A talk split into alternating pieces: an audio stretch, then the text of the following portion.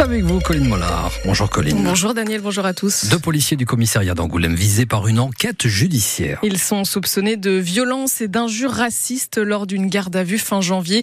Garde à vue d'un individu suspecté d'avoir commis une agression sexuelle sur la passagère d'un TGV. Les deux policiers, eux, auraient porté un coup à cet homme, l'auraient qualifié de bougnoul, je cite. Ils sont donc suspendus en attendant les résultats de l'enquête. On y reviendra plus en détail dans le prochain journal à 18h. Toujours à Angoulême, un passage à niveau trop dangereux en ville. En tout cas, la sécurité de ce passage à niveau rue de Bordeaux devrait être améliorée par la ville et la SNCF. Après deux accidents mortels en un an, il pourrait être euh, inscrit à la liste prioritaire de sécurisation nationale. Un reportage à lire sur notre site francebleu.fr.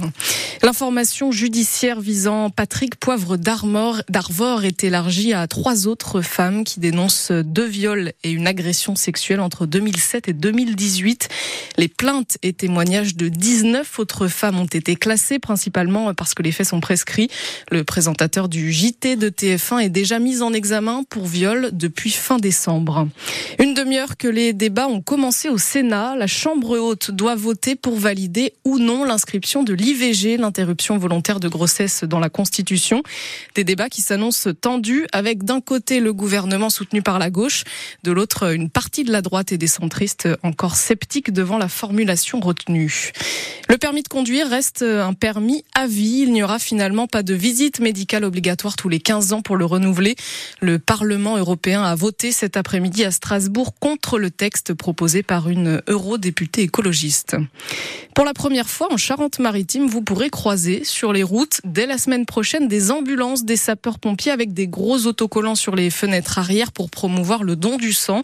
C'est une campagne de communication inédite entre le SDIS 17 et l'établissement français du son, du sang. 1000 dons de sang sont nécessaires chaque jour dans la région Nouvelle-Aquitaine. Soir de finale de Coupe des Nations pour l'équipe de France féminine de foot. Les joueuses d'Hervé Renard affrontent l'Espagne, championne du monde en titre. Coup d'envoi à 19h à ah. Séville. Les Bleus qui visent un premier titre international. C'est vrai que Séville, ça nous porte pas bonheur hein, quand on aime le football. Bon. Euh, pas terrible, on croise les doigts. En Coupe de France ah. chez euh, les hommes, cette fois, suite des quarts de finale ce soir, Rouen, club de national, reçoit Valenciennes qui évolue en Ligue 2 à 21h. Hier soir, les Lyonnais ont éliminé Strasbourg. Et puis, deux dauphins ont été observés en train de nager dans le port de plaisance de Saint-Denis sur l'île d'Oléron hier après-midi. Vous avez deux vidéos sur notre site francebleu-larochelle.fr.